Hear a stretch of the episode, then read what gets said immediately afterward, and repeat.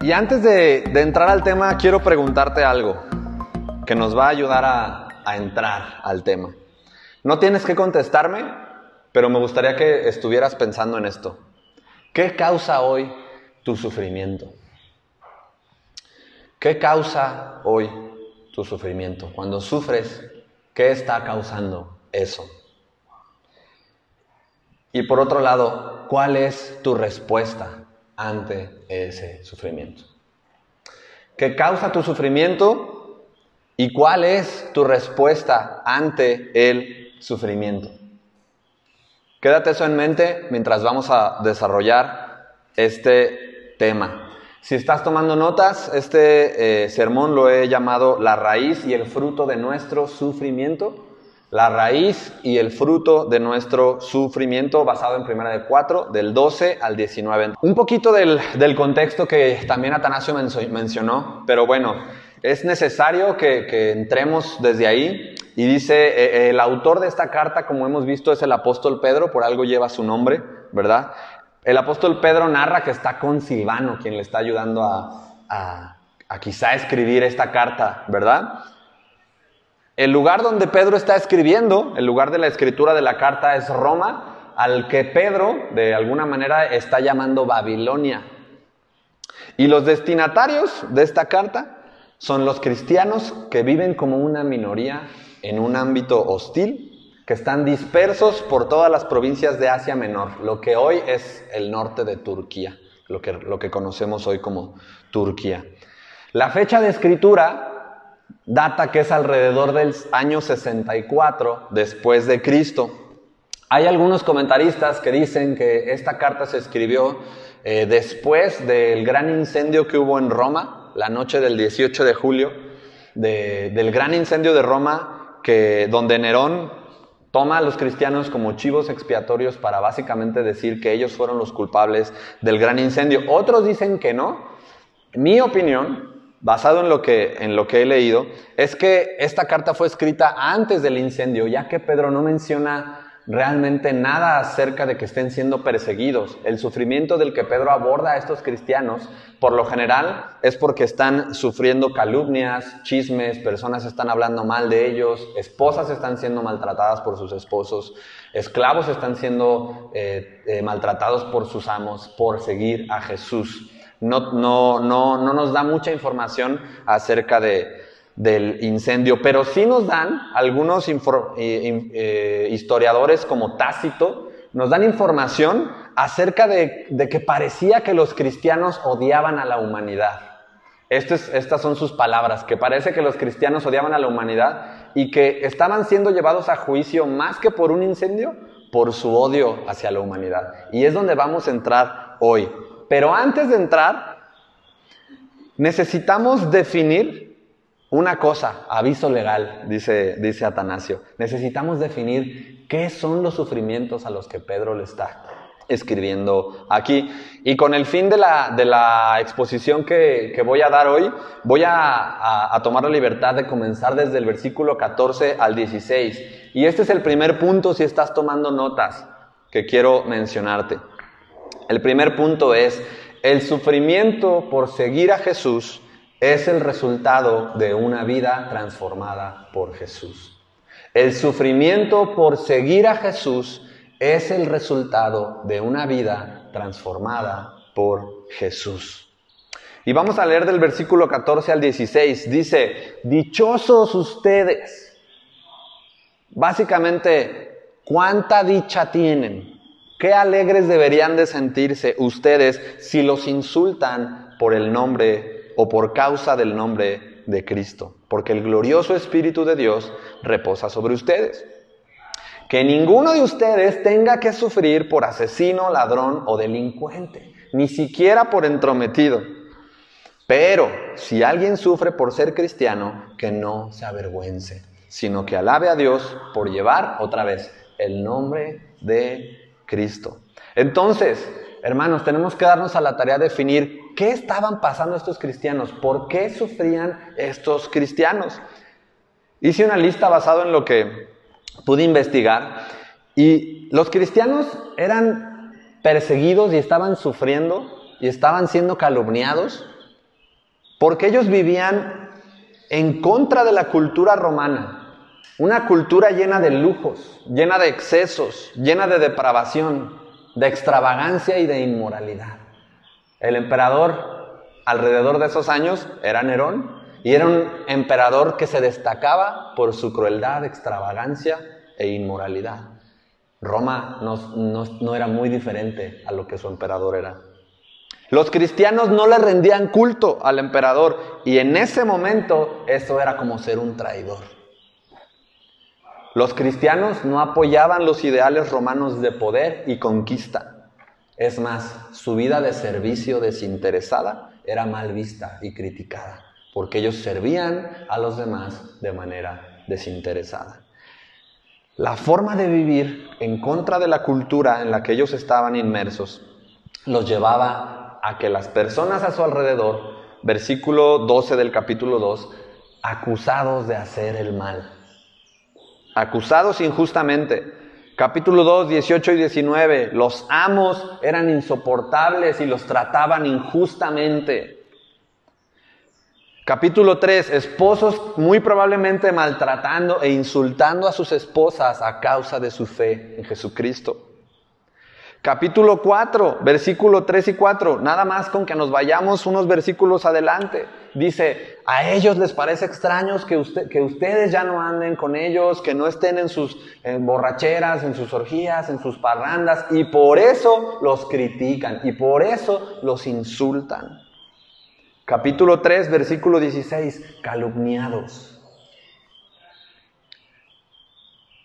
Las personas que estaban alrededor de ellos y con la que estos cristianos participaban día con día en los ámbitos de la vida cotidiana, los insultaban, los calumniaban, los criticaban e injustamente los acusaban de hacer el mal. Punto uno. El sufrimiento por seguir a Jesús es el resultado de una vida transformada por Jesús. Bueno, no sé si sabías, pero hoy nos llamamos cristianos y esa palabra en ese momento era una palabra de mofa, de burla, de cosas como a lo mejor hoy en, nuestro, en nuestra actualidad es el aleluyos. ¿Han escuchado eso? Ah, es que ya eres aleluyo ya eres aleluyo, entonces por eso ya no haces esto. Imagínense que dos, tres siglos después, cuando ya no estemos aquí, como conozcan a los cristianos hoy, sea como aleluyos. Eso es lo que nosotros somos hoy cristianos, pero en ese momento era una forma de decir, es que es un cristiano. Por eso no hace esto. Déjalo, es cristiano, ya lo convirtieron. Estos cristianos estaban sufriendo todos los días en su vida cotidiana a causa de seguir a Jesús. Hermano, no puedes sufrir por seguir a Jesús a menos que vivas una vida de obediencia a Jesús. Es importante que definamos qué clase de sufrimientos de la que está hablando Pedro para estos cristianos. El día, el fin de semana pasado, eh, fui a desayunar con, con un amigo de, de aquí a, unos chilaquiles que nos gustan en San José Iturbide. Y me estacioné en un lugar donde no podía, que no vi el letrero, donde, donde bueno, de hecho no decía no estacionarse, pero había una banqueta pintada de amarillo, que es no te puedes estacionar, y un letrero de parada de camión. Y pues cuando salimos de desayunar ya no teníamos placa ninguno de los dos, y una multa ahí en el, en el parabrisas. Y bueno, pues intentamos movernos ese mismo día porque era sábado y llegamos a las oficinas y nos dijeron, están cerradas, no chambeamos, ¿no? Y yo empecé así, como a sentir aquí un fuego y decir, ah, o sea, sí chambean para multar, pero para cuando quiere pagar uno ya no chambean. Y empecé así como, hijo de su, ¿sabes? Así como, pero es que no se ve, pero es que no está ni bien pintada, pero es que es un baldío, ¿cómo van a...? Y empecé así como rápido, así, Quería peros, quería decir, no, o sea, esto es injusto, ¿no? E injusto porque tengo que regresar hoy a Querétaro y voy a tener que regresar el lunes a San José a pagar una mugrosa multa, ¿no? Yo estaba así como muy molesto, ¿no? Y buscaba todo lo, lo injusto que podía haber. No desconozcamos que en nuestro país hay sistemas rotos que no funcionan como deberían. Pero yo llego bien contento a pagar el lunes mi multa. Y llego y yo dije, son 500 pesos, ¿no? no, puede pasar de ahí. 2.400 pesos. Y yo, ¿qué? Hice la misma cara que todos ustedes aquí en ese momento. Fue, ¿qué? Pues a quién maté. Dije, no atropellé a nadie, nomás me estacioné donde no podía, ¿no? Ajá. Y bueno, en ese momento otra vez, yo, ¿no? Bueno, pues ya nos hicieron un descuento, gracias a Dios, de la mitad. De todos modos era mucho más de lo que pensaba pagar. Saco mi tarjeta. No tenemos terminal. Puro efectivo, dice. Ahí otra vez sentí una molestia. Porque dije, esto jamás lo va a ver el gobierno. Yo doy el efectivo, se rompió la multa y quién sabe a quién multaron. Y directito. Por eso no hay una terminal. Empecé a pensar como en todo.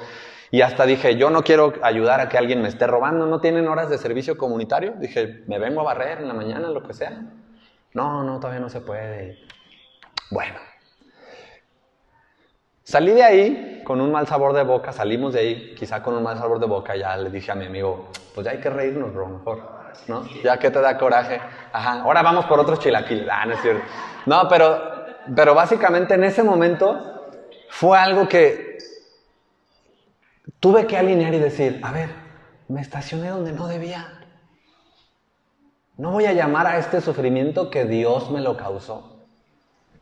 Ni que Dios está, eh, debería de hacer llover fuego sobre los sistemas penales de, bueno, de, de tránsito de ese lugar.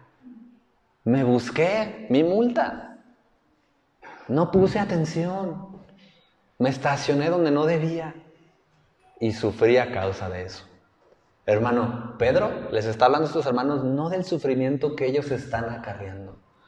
Les está hablando del sufrimiento que causa seguir a Jesús. Así que si tú estás sufriendo porque tomaste malas decisiones, no es de esto de lo que Pedro está hablando. No podemos sufrir por seguir a Jesús a menos que vivamos vidas de obediencia a Jesús. Necesitamos poder definir muy bien esto porque si no, nos vamos a perder. ¿Cómo se ve para nosotros hoy esto? Para los cristianos de ese momento se veía como un esposo que honraba a su esposa y que la amaba. Para los cristianos de ese momento se veía como un esclavo que tenía un amo y que aunque lo tratara injustamente, lo siguiera sirviendo. Para los cristianos de ese momento se trataba de no participar en lo que antes participaban. Y lo puedes ver, versículos antes, Pedro les dice, ya basta de la vida que vivían. ¿Tú por qué sufres hoy? Pedro dice una lista aquí, ¿verdad? Dice que ninguno de ustedes en el versículo 15 sufra por asesino o por ladrón o por delincuente. Da unas cosas que básicamente el gobierno los penaría. Si asesinan a alguien o roban o están haciendo delincuencia, pues obviamente que ninguno de ustedes sufra por eso. Pero Pedro parece agregar algo más. Como algo fuera de lo que el gobierno normalmente castigaría. Dice, ni siquiera por entrometido. Eso no es algo que normalmente dirías, ah, si el gobierno va a ver si andas allí de chismoso y te va a castigar. Pero Pedro está queriendo decir algo claro. Esto es por lo que el gobierno te castigaría, por asesino, por ladrón, por delincuente. Pero ni siquiera por entrometido significa que no hagas cualquier cosa que manche el nombre de Cristo. No sufras por eso. No sufras por cualquier cosa que pueda manchar el nombre de tu rey. Si tú crees que has sufrido por ser cristiano, cuando quizá en tus reuniones familiares agarras a tus familiares a bibliazos, eso no es de lo que Pedro está hablando aquí. Te voy a decir por qué deberíamos sufrir. Sufre porque tus principios en Cristo no te permiten alinearte con el amor es amor que el mundo dice. Y te llamen retrógrada. Sufre porque no criticas a tu presidente, sino que oras por él. Sufre porque amas a tu esposa y le eres fiel en medio de una reunión de amigos. Cuando te mandan fotos en el grupo de WhatsApp. Sufre porque tus amigos te critiquen porque no te emborrachas igual que ellos. Sufre porque no se la regresaste al que te la rayó cuando ibas manejando. Sufre porque no te metes en pleitos aunque tus amigos te digan que eres gallina o miedoso o así. Por eso sufre. Ninguno de nosotros podemos sufrir por seguir a Jesús a menos que vivamos una vida de obediencia a Jesús. Avancemos. Punto número 2, versículo 12 y 13. Punto número 2, el sufrimiento por seguir a Jesús provoca alegría. Versículo 12 y 13, el sufrimiento por seguir a Jesús provoca alegría. Dice el versículo 12, queridos hermanos, fíjate el corazón pastoral de Pedro. El original de esa palabra es amados. Amados míos, no se extrañen del fuego de la prueba que están soportando, como si fuera algo insólito. Al contrario, alégrense de tener parte en los sufrimientos de Cristo, para que también sea inmensa su alegría cuando se revele la gloria de Cristo. Fíjate muy bien, Pedro aquí en, estos, en esta sección da dos indicativos muy claros. El primero es, no se extrañen, es una orden. ¿verdad? Es, es un indicativo, dice, hey, no se extrañen, amados míos, queridos hermanos, no se extrañen. ¿Por qué ellos deberían de no extrañarse por eso? ¿Por qué ellos deberían de no estar sorprendidos, de no estar asombrados de que iban a sufrir? Pedro tenía muy bien en mente las palabras de Jesús en Juan 15, 18 y 19. Puedes, leerlo en casa, pero parafraseando lo que Jesús está diciendo es, no se asombren de que el mundo los odie, porque me ha odiado a mí. Y si el mundo me ha odiado a mí, los odiará a ustedes. ¿Por qué el mundo odiaba a Jesús?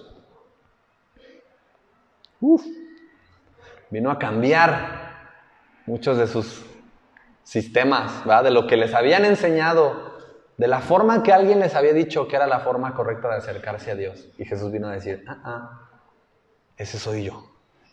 El camino, la verdad y la vida. Su mensaje era radical. Y dice, no se extrañen.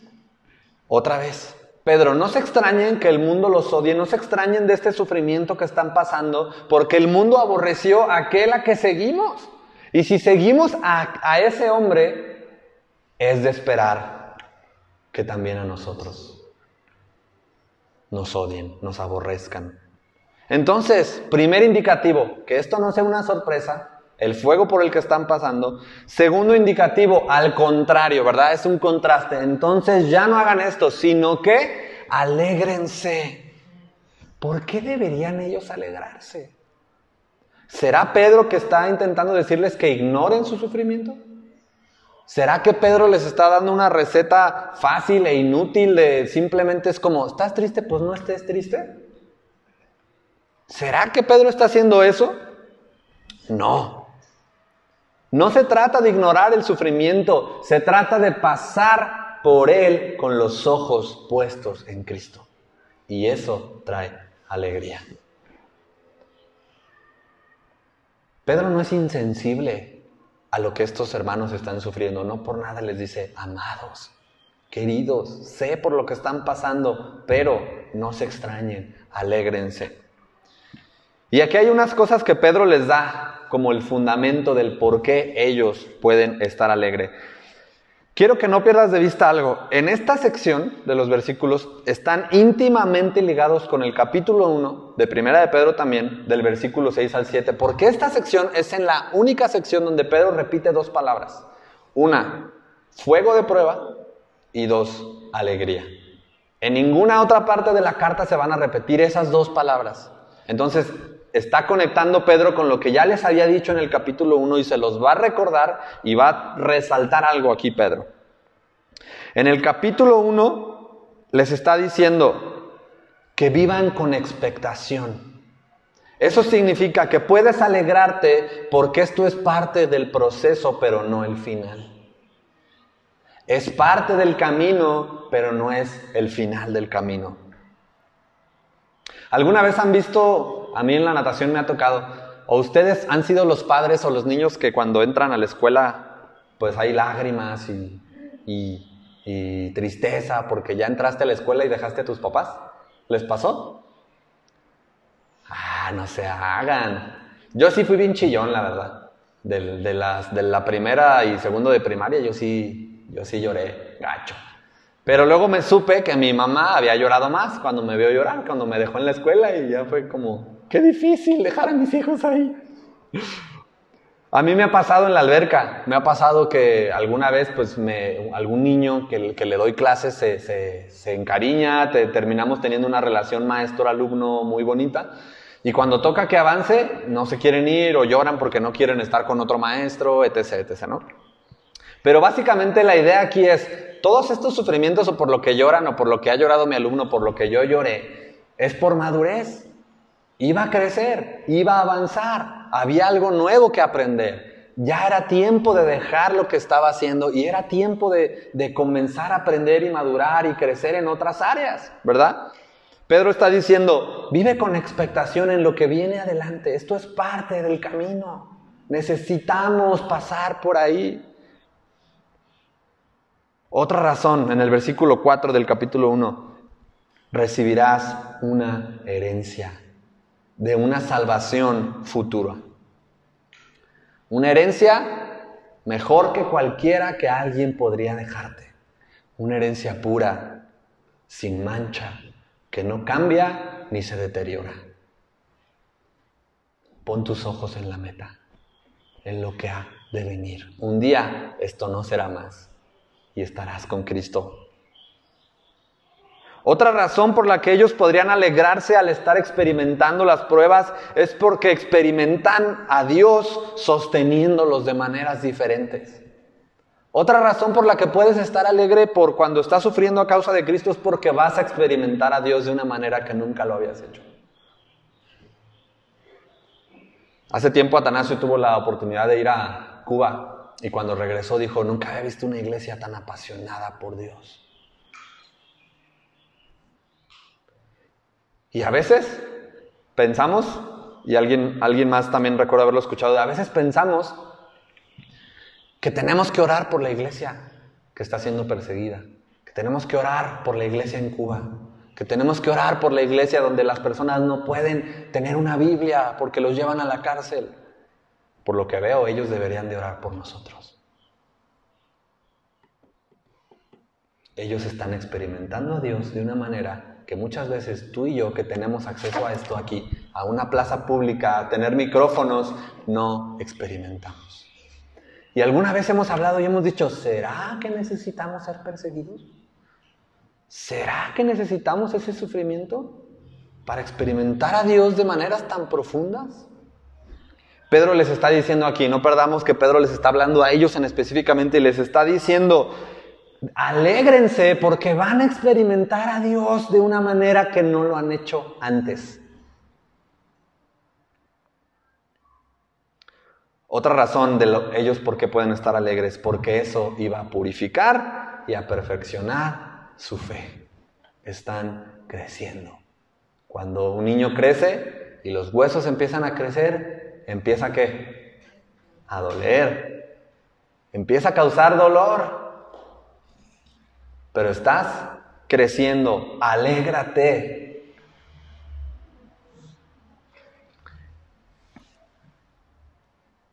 Y una de las razones que Pedro da en este versículo, cuando dice, al contrario, alégrense, versículo 13, de tener parte en los sufrimientos de Cristo.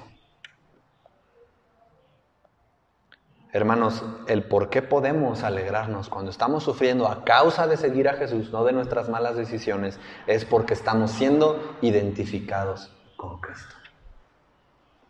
Estamos siendo tú y yo personas falibles que se cansan, que han ofendido a Dios. siendo identificados con un rey santo, con su vida perfecta. Cuando están sufriendo por causa de seguir a Jesús, hay un gran motivo de alegría. Están siendo identificados con Él. Están siendo vestidos con su playera. Ahora con el Mundial, ¿va? Traes la playera de tu equipo bien puesta.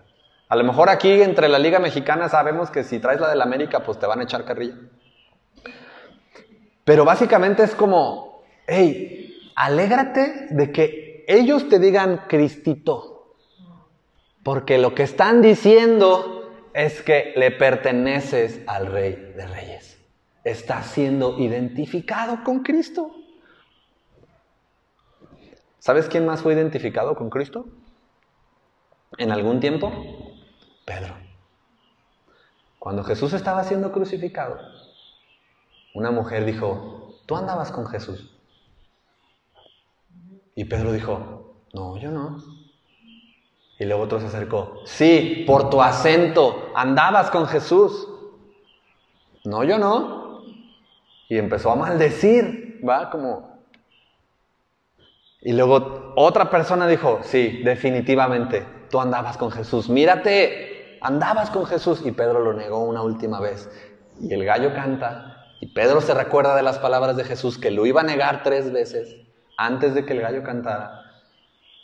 ¿Quieres saber qué tan poderoso es el mensaje del Evangelio y, que transforma el corazón de una persona y que transforma la vida de una persona? Ese mismo Pedro está hablando hoy con autoridad de esta iglesia diciéndoles, no sientan vergüenza porque están siendo identificados con Cristo. El mismo que lo negó cuando fue identificado con Él está diciendo hoy, cuando seas identificado con Él, es una cosa de la que alegrarte.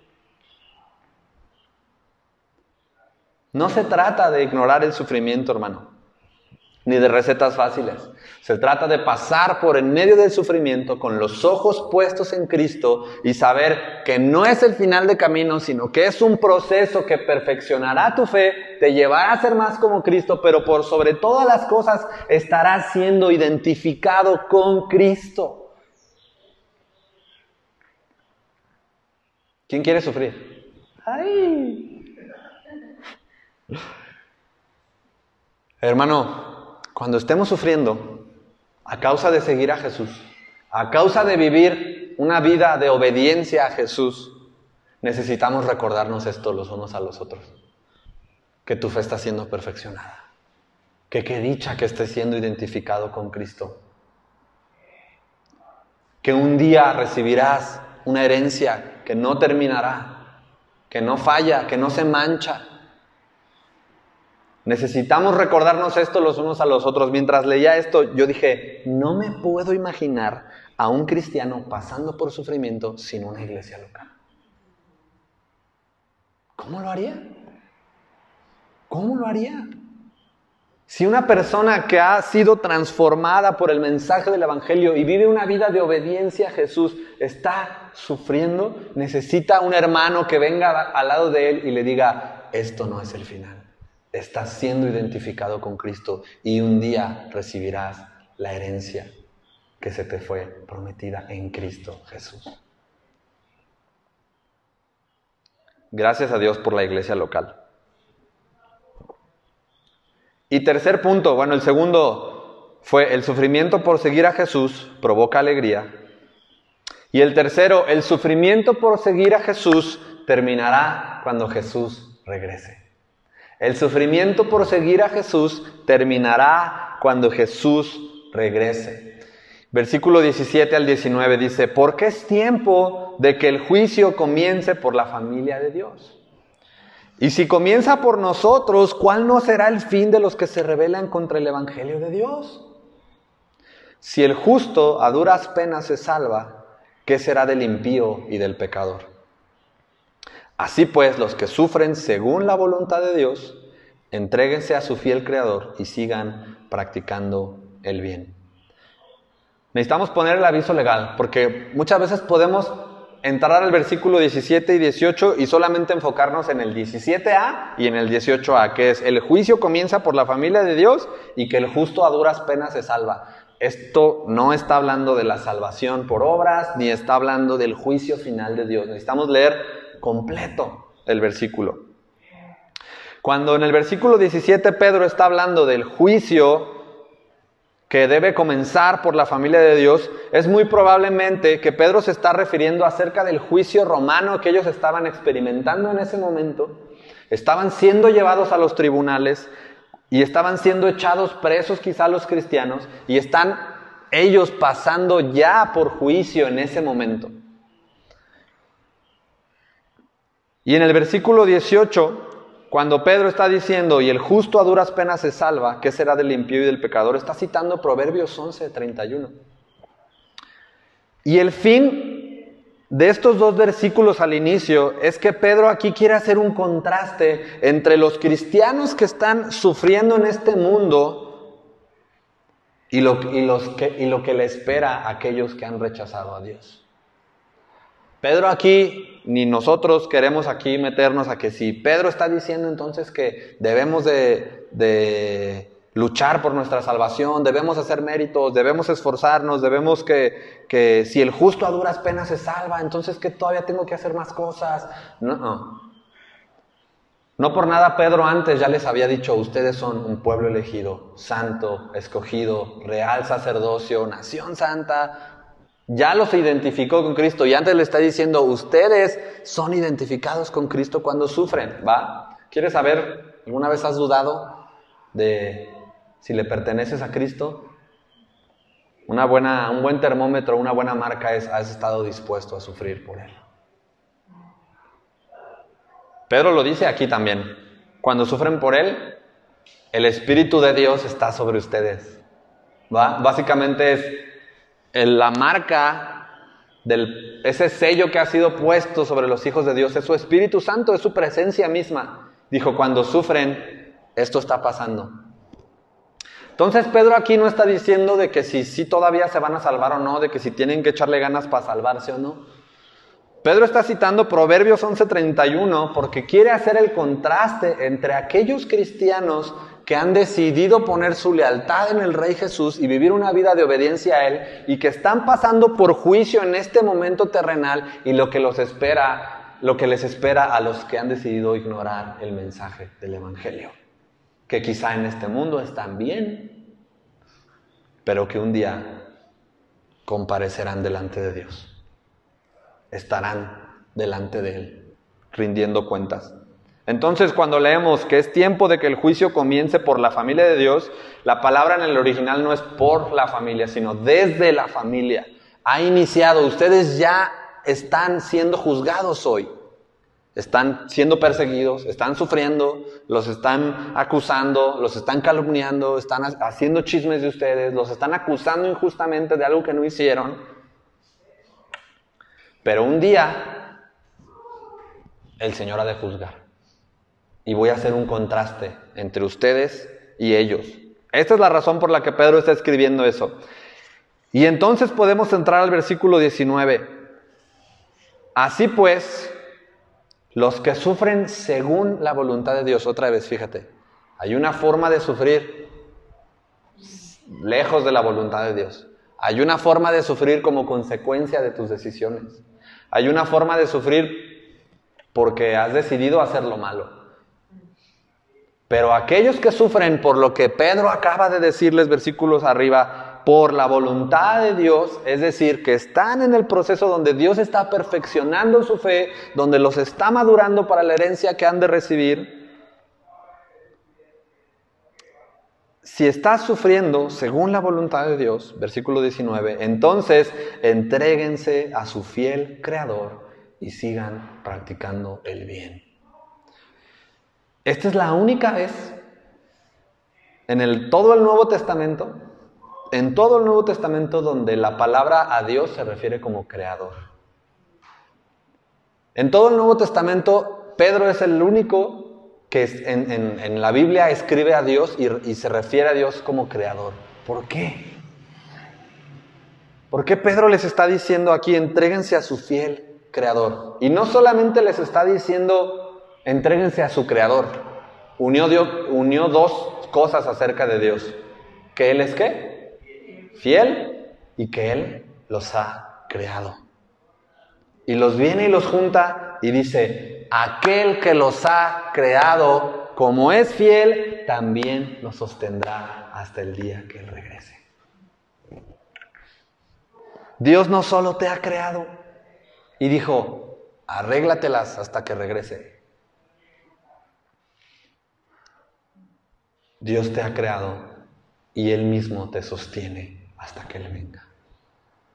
Es a este Dios al que puedes entregarte, como, como Pedro está diciendo, entréguense a su fiel creador. Básicamente el significado de esa palabra es como déjense caer a su fiel creador. Decimos de manera coloquial, llévense, o sea, como déjense ir por las olas, entréguense a Él, confíen completamente a su fiel creador porque Él los hizo y Él los sostiene. Y entonces sigan viviendo de la manera que han estado viviendo hasta hoy. Sigan practicando el bien. ¿Por qué estaban siendo entonces estos cristianos acusados? Por practicar el bien. Pero para ese mundo el bien de los cristianos era aborrecible. Brillaban en una cultura de egoísmo. Brillaban en una cultura de conquista, brillaban en una cultura de inmoralidad y desenfreno. Brillaban porque amaban a sus esposas, brillaban porque servían a sus amos. Brillaban porque cuando alguien les hacía el mal, no respondían con mal. Entonces Pedro dice, sigan viviendo de esa manera. ¿Has entendido que parte de lo que está sucediendo es porque estás siendo identificado con Cristo, has entendido que lo que está pasando no debería de extrañarte porque amas a Jesús, tu lealtad está en Jesús y el mundo lo dio a Él. Has entendido que un día te espera una herencia incorruptible que no se mancha, que no falla, que no cambia. Sigue haciéndolo entonces, porque la mayor recompensa de todas es que cuando pusiste tu fe en Jesús, fuiste hecho uno con Él. Y en medio del sufrimiento, Jesús está contigo. No se trata entonces de ignorar el sufrimiento. No se trata entonces de huir del sufrimiento. Se trata de pasar por en medio del sufrimiento con los ojos puestos en Cristo, sabiendo que Dios en medio de ese lugar no nos ha abandonado y sigue haciendo su voluntad en nosotros. Hermano, termino con las preguntas iniciales. ¿Qué está causando tu sufrimiento hoy? ¿Por qué estás sufriendo? ¿Cuál es tu respuesta ante él? Podemos ser animados hoy también en que Jesús, el siervo sufriente, el que dejó su gloria, el que dejó su trono y el que vino a sufrir, realmente a sufrir. Y cuando digo realmente me refiero, sufrió el abandono completo del Padre. Sufrió en agonía cuando estaba a punto de tomar la copa de la ira de Dios por nuestras fallas, por cuando nosotros hemos sufrido por nuestras decisiones. Cuando nosotros hemos sufrido por nuestras malas decisiones, como yo estacionándome donde no debo, o cuando yo he decidido hacer el mal o ofender a mi esposa o cualquier otra cosa, Él sí estaba sufriendo para pagar eso. Jesús sí estaba sufriendo para pagar tus fallas y las mías. Pero Jesús no solamente llevó la cruz sufriendo por ti por mí y murió sino que venció la muerte y el pecado. Se levantó al tercer día en gloria y en poder. Y ese rey que venció la muerte y el pecado ha decidido identificarse contigo cuando sufres. ¿Cuál va a ser nuestra respuesta ante nuestro sufrimiento? Y la pregunta del millón. ¿Estamos dispuestos a sufrir por causa de Jesús? Te repito esto que dije Sufre porque cuando en la mesa todos estén hablando mal de tu presidente, tú has decidido orar por él. Sufre cuando guardas tu lengua, como en Santiago vimos. Sufre cuando no te metes en pleitos ajenos. Sufre cuando eres contrario a lo que Dios, contrario a lo que el mundo dice que es bueno, porque sabes que Dios ha dicho que no lo es. Esa es una buena razón del sufrimiento. Y cuando estés pasando por el medio de él, tienes una familia que también está sufriendo y que dice, ánimo, no es el final del camino. A Jesús también lo odiaron y caminamos. Pero no sufras por malas decisiones y dice Pedro, ni siquiera por entrometido, no sufras por querer convertir a tu familia a bibliazos y decirles. Sufre porque en medio de las reuniones familiares tu vida es una vida que cualquiera que te vea, como a Pedro dijeron, tú andas con Jesús. Tú amas a Jesús. Tú sigues a Jesús. Mira cómo hablas. Mira la facha. Tú andas con Jesús. Por eso suframos, hermanos. Y recordémonos siempre una y otra vez que Dios no nos ha abandonado en medio de ese sufrimiento cuando pasamos por él.